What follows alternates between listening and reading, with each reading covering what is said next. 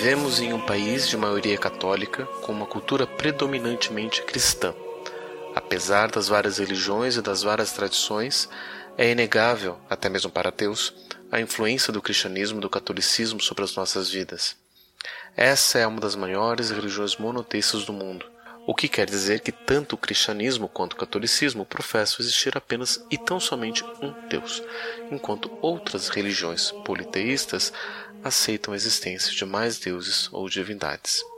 Porém, esse monoteísmo nunca foi absoluto, e apesar da crença em apenas um Deus, desde sempre houveram outras entidades sobrenaturais ocupando os espaços onde antes existiram outros deuses e divindades. Em vários casos, essas entidades permanecem onde sempre estiveram, mas agora são tratadas de outra forma. O que antes eram deuses de outras religiões, de outros povos e outras culturas, atualmente são tratados pela nossa como demônios, sendo agora entidades malignas que têm, entre outros objetivos, o propósito de nos afastar do Deus único e verdadeiro. Mas nem só como demônios vivem essas entidades, pois se elas nos ajudam a nos aproximar ou nos manter junto a esse Deus, elas são tratadas como anjos. Contudo, como veremos nessa nova série do podcast Horrores Urbanos, essa diferença nem sempre fica clara. Nem sempre os anjos são bons e nem sempre os demônios querem o nosso mal. No final das contas, isso acaba sendo o campo das crenças, mesmo que, na maioria das vezes, a culpa não seja do demônio, mas apenas nossa. Ou, em outras palavras, talvez o verdadeiro demônio não esteja no inferno, mas sim muito mais perto do que pensamos. Meu nome é Pablo de Assis e este é o podcast Horrores Urbanos, Demônios e Anjos.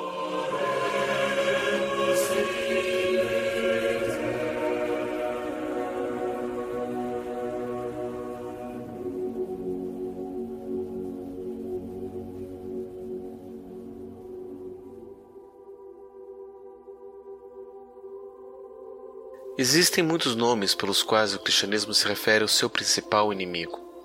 Muitos deles possuem significados bastante peculiares e elucidativos.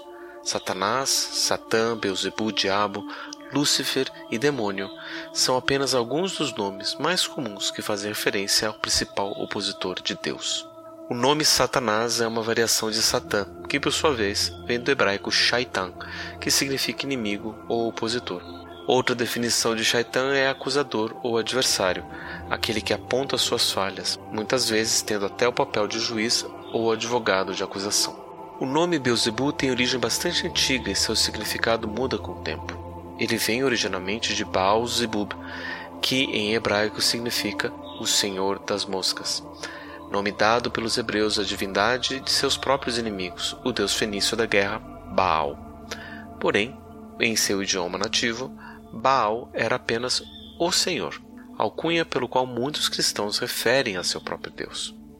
Inclusive, vários estudiosos das religiões reconhecem no antigo deus Baal a influência militarística da divindade judaico-cristã, ou seja, a alcunha Deus dos Exércitos é de influência direta da absorção cultural da divindade Baal. Mas, como Baal era o senhor de um povo inimigo, ele só poderia ser o senhor das moscas, e de nada mais. O nome Beuzebu nasceu então de uma provocação, de uma sátira feita em cima da religião alheia, e depois foi incorporada como sendo um dos nomes atribuídos ao inimigo de Deus, reconhecendo que o Senhor das Moscas seria um demônio com poderes sobre os seres imundos que atraem, justamente, as moscas. O nome Diabo talvez seja um dos mais curiosos, pois ele não faz referência direta a nenhuma entidade sobrenatural, mas a um conceito. Diabolos é uma ideia que se opõe frontalmente ao símbolos. Diabolos, aquele que separa, que cria duas partes. É uma ideia oposta aos símbolos, o movimento de unir, de aproximar. Mas a própria origem do símbolo é também um tanto quanto diabólica. Originalmente, um símbolo era um objeto qualquer, como uma moeda ou um prato que pudesse ser quebrado em duas partes únicas, Cada pessoa que fazia parte de um contrato, acordo ou promessa ficava com uma dessas metades, e a qualquer momento esse objeto poderia ser usado como identificação dessa pessoa, como representante dessa promessa. onde seus herdeiros poderiam buscar restituição ou hospedagem apenas apresentando sua metade e comparando-a à outra metade. Um símbolo, então, é um objeto que promove identificação e aproximação dessas partes que foram anteriormente separadas em duas, ou seja, antes de serem simbólicas, elas foram diabólicas. Mas por conta do cristianismo e na ideia de unidade e monoteísmo, separar é um movimento oposto a Deus. Logo, o nome diabo só pode se referir ao diabo. Não é à toa que um alquimista medieval notou que o segundo dia da criação, quando Deus separou as águas de cima das águas de baixo, foi o único em que ele não disse que foi bom.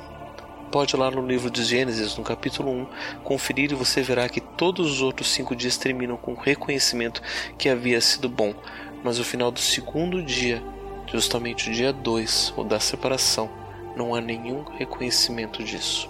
Lúcifer é o um nome latino dado ao anjo caído nas histórias bíblicas, mas por conta de sua importância teremos um episódio dedicado exclusivamente a ele. Aqui bastamos saber que o nome Lúcifer significa aquele que carrega a luz, um nome um tanto quanto peculiar para uma entidade das trevas, mas uma entidade que for um dia angelical. E finalmente, demônio, palavra derivada do grego daimon, através do latim daimonium. A palavra daimon fazia referência a algo divino, algo enviado por uma divindade. Mas mais do que essa referência, o daimon era uma figura mítica única, que tinha um papel de acompanhar a alma de uma pessoa através de sua vida para que ela pudesse cumprir e viver o seu destino. Para os gregos antigos, a nossa vida, desde o nascimento até a nossa morte, era regido pelo desígnio das moiras, as tecelãs do destino, divindades da primeira geração, anteriores até aos deuses do Olimpo e por isso mais poderosas que esses. A primeira, Cloto, puxa o fio da nossa vida. A segunda, Láquesis, dava sua forma e tamanho. E a terceira, Atropos, cortava, decretando a nossa morte. Portanto, não haveria forma de fugirmos de nosso destino, nem os deuses poderiam agir contra as moiras. E para garantir que a nossa vida seria vivida segundo esse plano, para cada alma era associado um daimon, que servia como espírito guia, apresentando todas as condições necessárias para que possamos viver o que nos é reservado, tanto as coisas boas quanto as ruins. Para o daimon, não há moralidade, nem certo ou errado. Há apenas o que precisa ser vivido. E essa ideia não é exclusivamente grega, muito pelo contrário. Há uma história árabe relatada no Sagrado Corão, na Surata 18, que nos conta de um mensageiro divino, reconhecido pelos estudiosos como sendo Al-Qidr, que possuía um conhecimento diferente e que deixou Moisés perplexo por não compreender sua moralidade. Segundo o Corão. Encontraram-se com um dos nossos servos que haviam agraciado com a nossa misericórdia, iluminado com a nossa ciência. E Moisés lhe disse: Posso seguir-te para que me ensines a verdade que te foi revelada? Respondeu-lhe: Tu não serei capaz de ser paciente para estares comigo. Como poderias ser paciente em relação ao que não compreendes? Moisés disse: Se Deus quiser, achar-me-á paciente e não desobedecerei as tuas ordens. Respondeu-lhe: Então segue-me e não perguntes nada até que eu te faça menção disso. Então ambos se puseram a andar, até embarcarem em um barco que o desconhecido perfurou. Moisés lhe disse: Perfuraste o barco para afogar seus ocupantes? Sem dúvida que cometeste um ato insólito. Retrucou-lhe: Não te disse que és demasiado impaciente para estares comigo? Disse-lhe: Desculpe-me por ter esquecido, mas não me imponhas uma condição demasiado difícil. E ambos se puseram a andar, até que encontraram um jovem, o qual o companheiro de Moisés matou. Disse-lhe então Moisés: Acabas de matar um inocente sem que tenha causado morte a ninguém. Eis que cometeste uma ação inusitada. Retrucou-lhe: Não te disse que não poderás ser paciente comigo? Moisés lhe disse: Se da próxima vez voltar a perguntar algo, então não permitas que te acompanhe e me desculpe. E ambos se puseram a andar, até que chegaram a uma cidade onde pediram pousada a seus moradores, os quais se negaram a hospedá-lo. Nela acharam um muro que estava a ponto de desmoronar e o desconhecido a restaurou. Moisés lhe disse então: Se quisesses, poderia exigir recompensa por isso. Disse-lhe: Aqui nos separamos. Porém, antes interar-te-ei da interpretação, porque tu és demasiado impaciente para isso. Quanto ao barco, pertencia aos pobres pescadores do mar, e achamos por bem avariá-lo, porque atrás dele vinha um rei que se apossava pela força de todas as embarcações. Quanto ao jovem, seus pais eram fiéis e temíamos que os induzisse à transgressão e à incredulidade. Quisemos que o seu Senhor os agraciasse em troca de outro puro e mais afetuoso. Enquanto ao muro, pertencia a dois jovens órfãos da cidade, debaixo do qual havia um tesouro seu. Seu pai era virtuoso e teu Senhor te ensinou que alcançassem a puberdade para que pudessem tirar o seu tesouro. Isso é do beneplácito de teu Senhor. Não o fiz por minha própria vontade. Eis a explicação daquilo em relação ao qual não foste paciente. Al-Qidir é citado no texto como um servo de Deus, e em outros lugares é reconhecido como um mensageiro divino, um anjo. A palavra anjo vem do grego angelos, que significa mensageiro. Dessa forma, Al-Qidir é tido como um anjo, um ser divino que possui um conhecimento para além da compreensão dos meros mortais. Suas ações pareciam perversas ou descabidas aos olhos de Moisés. Ele furou o barco de um pescador, ele matou um jovem sem haver provocação ou motivo aparente, e ele restaurou um muro de uma casa que não lhe oferecera hospedagem, sem pedir recompensa pelo trabalho. Mas essas ações, por mais descabidas, tinham um motivo, eram moralmente justificadas. Ao furar o barco, ele poupou a vida dos pescadores da fúria do rei que roubava força as embarcações. Ao matar o jovem, ele sabia que seus pais seriam abençoados com um novo filho mais justo e menos ímpio. Ao arrumar o muro, ele tinha conhecimento de um tesouro deixado a dois órfãos por seus pais que, quando atingisse a puberdade, eles teriam condições de encontrar e reclamar o tesouro para si. Tanto o daimon grego quanto o anjo Alquidir agiram de forma como precisavam agir. O caminho traçado por eles é preciso, mas deixa para nós a possibilidade de escolha. E justamente por conta disso é que podemos viver a nossa liberdade, pois liberdade não estaria na possibilidade de fazer o que queremos, mas sim em escolher como vamos viver aquilo que já está escolhido para nós. Liberdade não é viver o desejo, mas escolher a forma como viveremos o nosso destino.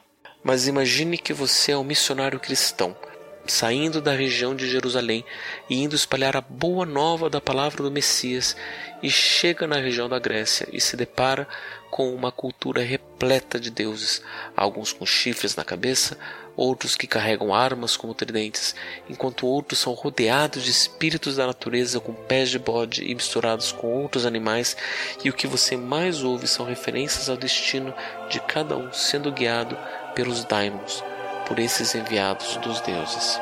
Tanto que a vida boa, aquela com mais felicidade, era chamada de eudaimonia, enquanto a vida triste, de infelicidade, de afastamento do nosso destino, era a cacodaimonia. Como será possível conciliar a mensagem de um único Deus verdadeiro a essa vivência politeísta? A solução é transformar o daimon de mensageiro dos deuses em demônio, o mensageiro dos inimigos de Deus. Esse é o processo de demonização, de transformar as divindades de uma cultura em demônios da nossa cultura. É isso que acontece no Brasil com os orixás e divindades das religiões de matriz africana, tratadas literalmente como demônios e entidades malignas dentro de muitas igrejas cristãs. E esse foi o caminho utilizado desde sempre, aliás, desde o início da expansão do cristianismo há uns dois mil anos. Enquanto algumas entidades se tornaram demônios, outras passaram a ser tratadas como anjos por um motivo análogo. Elas eram percebidas como sendo mensageiras de Deus. O próprio Alquidir é tratado por muitos como um anjo, pois ele trazia um conhecimento da ordem dos planos divinos desconhecidos aos mortais. Uma outra história judaica, presente também na Bíblia cristã no livro do Gênesis, capítulo 32, conta como Jacó encontrou e lutou com um homem que, na tradição religiosa, é tratado como um anjo. Naquela noite, Jacó levantou-se, tomou suas duas mulheres, suas duas servas e seus onze filhos para atravessar o lugar de passagem do Jaboque. Depois de havê-los feito atravessar o ribeiro, fez passar também tudo o que possuía, e Jacó ficou sozinho. Então veio o homem que se pôs a lutar com ele até o amanhecer. Quando o homem viu que não poderia dominá-lo, tocou na articulação da coxa de Jacó, de forma que ele deslocou a coxa enquanto lutavam. Então o homem disse: Deixe-me ir, pois o dia já desponta. Mas Jacó lhe respondeu: Não te deixarei ir, a não ser que me abençoes. O homem lhe perguntou: Qual é o seu nome? Jacó, respondeu ele. Então disse o homem: Seu nome não será mais Jacó, mas sim Israel, porque você lutou com Deus e com homens e venceu. Prosseguiu Jacó: Peço-te que digas o teu nome. Mas ele respondeu: Por que perguntas o meu nome? E o abençoou ali.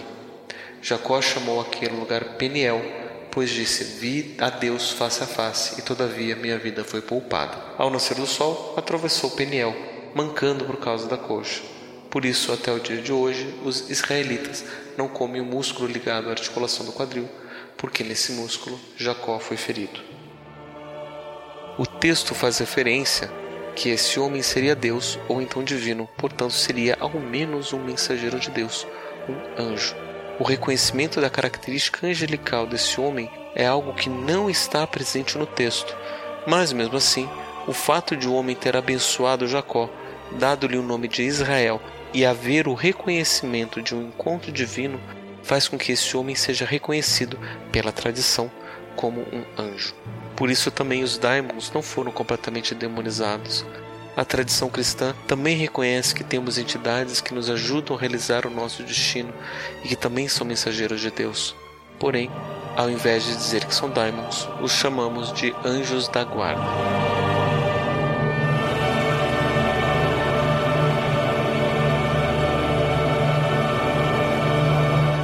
Anjos são reconhecidos por serem criaturas benevolentes, e anjos da guarda são justamente seres espirituais cuja principal função é proteger as pessoas e guiá-los a uma boa vida, a sua eudaimonia. Relatos vão diferir, pois alguns vão dizer que cada um tem seu próprio anjo, independente de crença, e outros vão dizer que anjos vão proteger apenas aqueles que acreditam neles. Mas essa proteção nem sempre é apenas boa, ou ao menos não é boa para todo mundo. Um relato de anjo da guarda conta de um evento onde um anjo resolveu agir de forma mais violenta.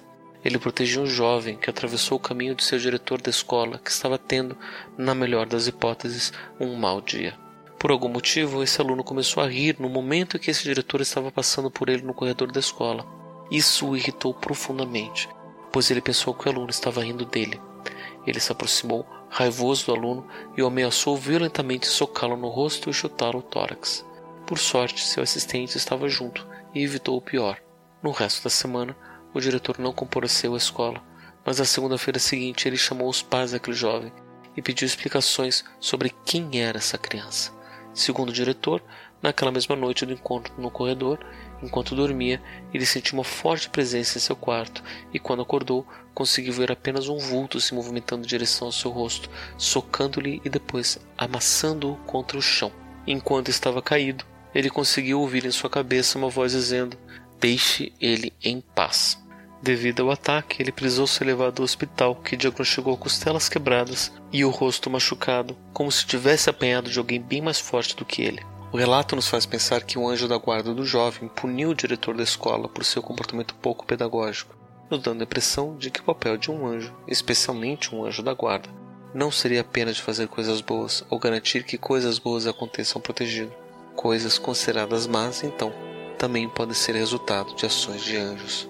Mas se anjos não são apenas bons, como diferenciá-los dos demônios?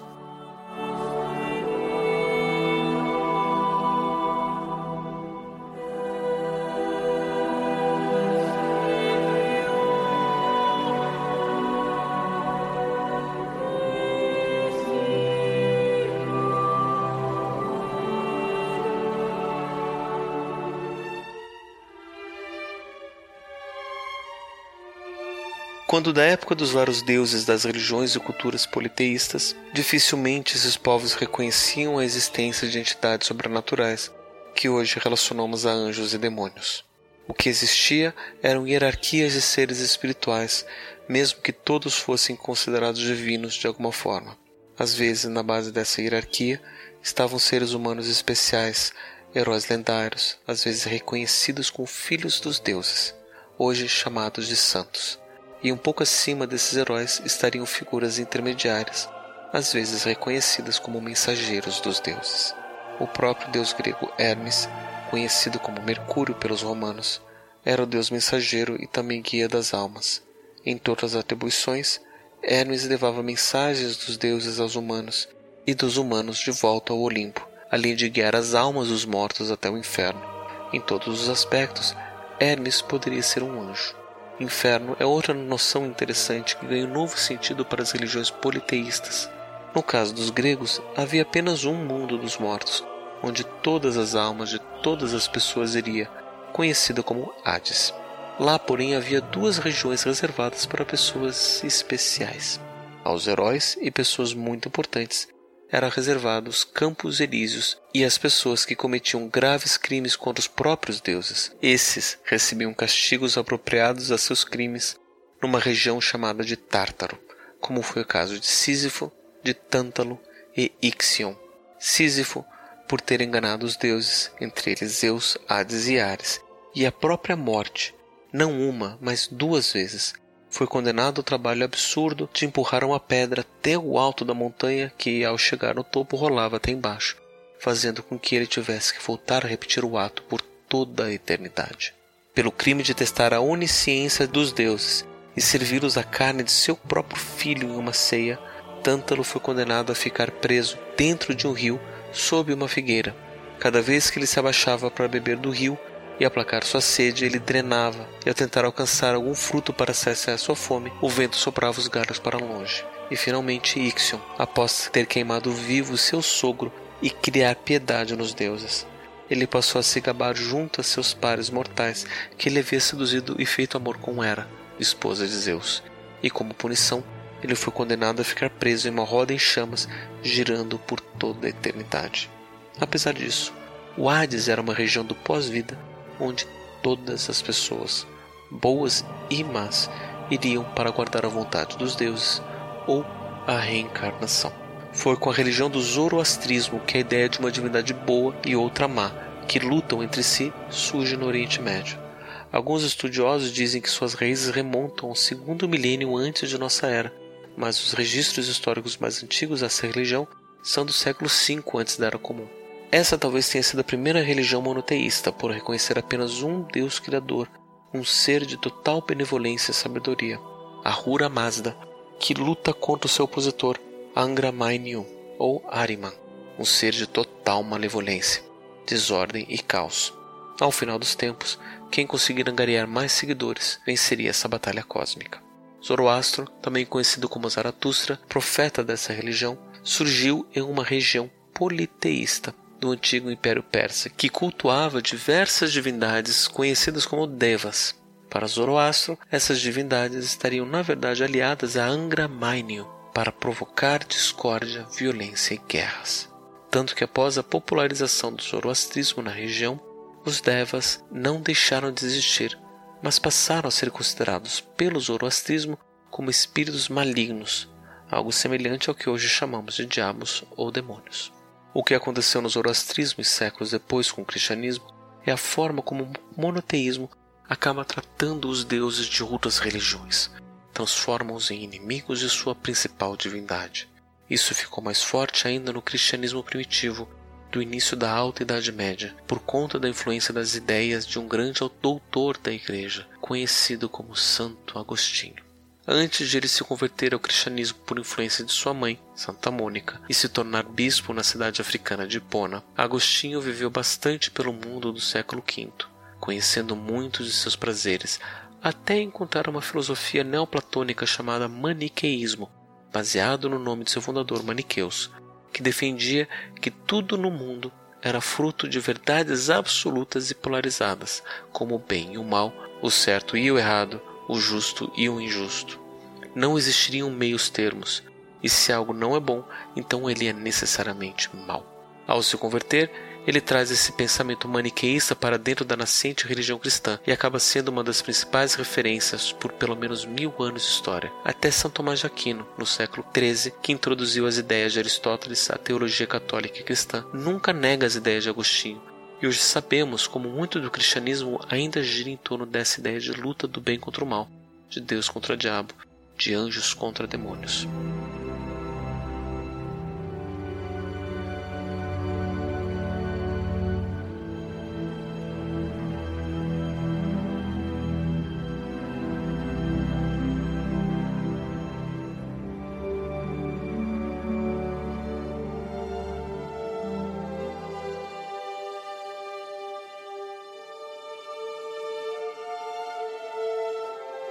É dessa forma que nossa principal influência religiosa acaba por situar uma luta entre o bem e o mal e seus principais representantes. Diversas religiões acabam por apresentar essas oposições, mesmo que não apareçam como anjos ou demônios, mas como espíritos bons ou espíritos maus. Contudo, o que é bom ou mal não tem um conceito absoluto e depende de cada cultura. Até mesmo dentro de uma mesma cultura, como nos mostrou Al-Qidir, o que é bom ou mal vai depender de contexto. Então, em pleno século XXI, temos em nossa cultura uma forte influência monoteísta judaico-cristã. Isso faz com que as divindades de outras religiões e, consequentemente, seus seguidores sejam demonizados e tratados como representantes do mal na Terra. As principais vítimas desse processo no Brasil são as religiões de matriz africana, mas, de certo modo, muitas vezes até mesmo os representantes do islamismo são tratados da mesma forma, mesmo que exista um reconhecimento de se tratar do mesmo Deus de Abraão. Mas se sairmos das religiões monoteístas e olharmos para as politeístas, a ideia de mensageiros de Deus e do demônio perde sentido, pois Deus e demônio, se forem nomes de divindades, seriam apenas duas de várias divindades possíveis, e essas várias divindades, em suas várias religiões, também possuem poderes e hierarquias diferentes. Não quero aqui fazer o exercício de dividi-los em grupos angelicais e demoníacos, mas quero propor uma reflexão que irá nos ajudar a compreender o que venho a chamar de demônios e anjos aqui nesta série. Sem puxar para o maniqueísmo na valoração judaico-cristã, vou definir um anjo como uma força espiritual que tem como principal função a manutenção da ordem, da natureza, da razão e dos planos divinos sejam eles quais forem. E vou definir um demônio como uma força espiritual oposta, cuja principal função é a promoção do caos, da destruição, do irracional e dos planos não divinos, sejam eles humanos ou não. Num primeiro momento, essas definições se encaixam bem nas imagens e alegorias que temos de anjos e demônios dentro do cristianismo e do monoteísmo abraâmico. Tanto o anjo que lutou com Jacó quanto Alquitre são forças espirituais da manutenção da ordem e da razão divinas. Mas essas mesmas definições nos ajudam a compreender também que nem todo anjo é uma força para o bem e nem todo demônio é uma força para o mal. Muitas pessoas dizem ter encontros com anjos e com demônios. Tentarei nos próximos episódios trazer alguns desses relatos para nos ajudar a refletir não só sobre quem somos nós, mas também sobre como nos relacionamos com o nosso mundo. Ver esses seres nas sombras das cidades nos nossos sonhos, em rituais religiosos ou nas histórias que ouvimos e contamos, diz muito sobre aquilo que não reconhecemos sobre nós mesmos e nosso mundo, como mostrou Alquidir a Moisés.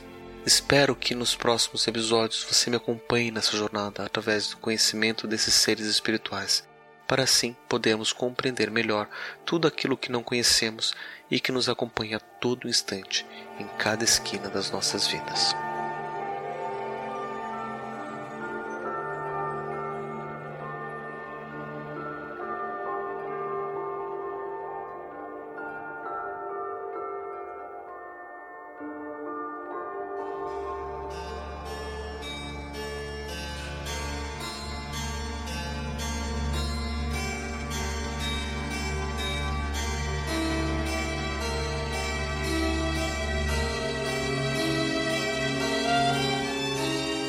Podcast Horrores Urbanos, episódio 14, Demônios e Anjos, foi escrito e produzido por mim, Pablo de Assis, para o site mitografias.com.br. Nosso objetivo é explorar, através de histórias e narrativas, os medos que nos assombram todos os dias, não só na nossa imaginação, mas também os que rondam as nossas cidades e vidas, agora personificados nos seres espirituais conhecidos como demônios e anjos. Caso você tenha algum relato, comentário ou feedback ou gostaria de patrocinar algum episódio futuro, mande seu e-mail para contato@mitografias.com.br. Este projeto só é possível graças ao apoio dado pelos ouvintes do Papo Lendário ou Padrim Lendário. Para conhecer o projeto e dar sua contribuição, acesse padrim.com.br/mitografias. Com sua contribuição, seremos capazes de oferecer mais episódios deste e de novos projetos. Esta é uma obra de ficção baseada em relatos que podem ser encontrados online e não pretende ser um compêndio de fatos, por mais que muitas das experiências aqui relatadas sejam propositalmente relacionáveis às situações cotidianas ou até mesmo construídas em cima de relatos verídicos. A fantasia realmente é aterrorizante, por mais que a realidade possa ser muito pior.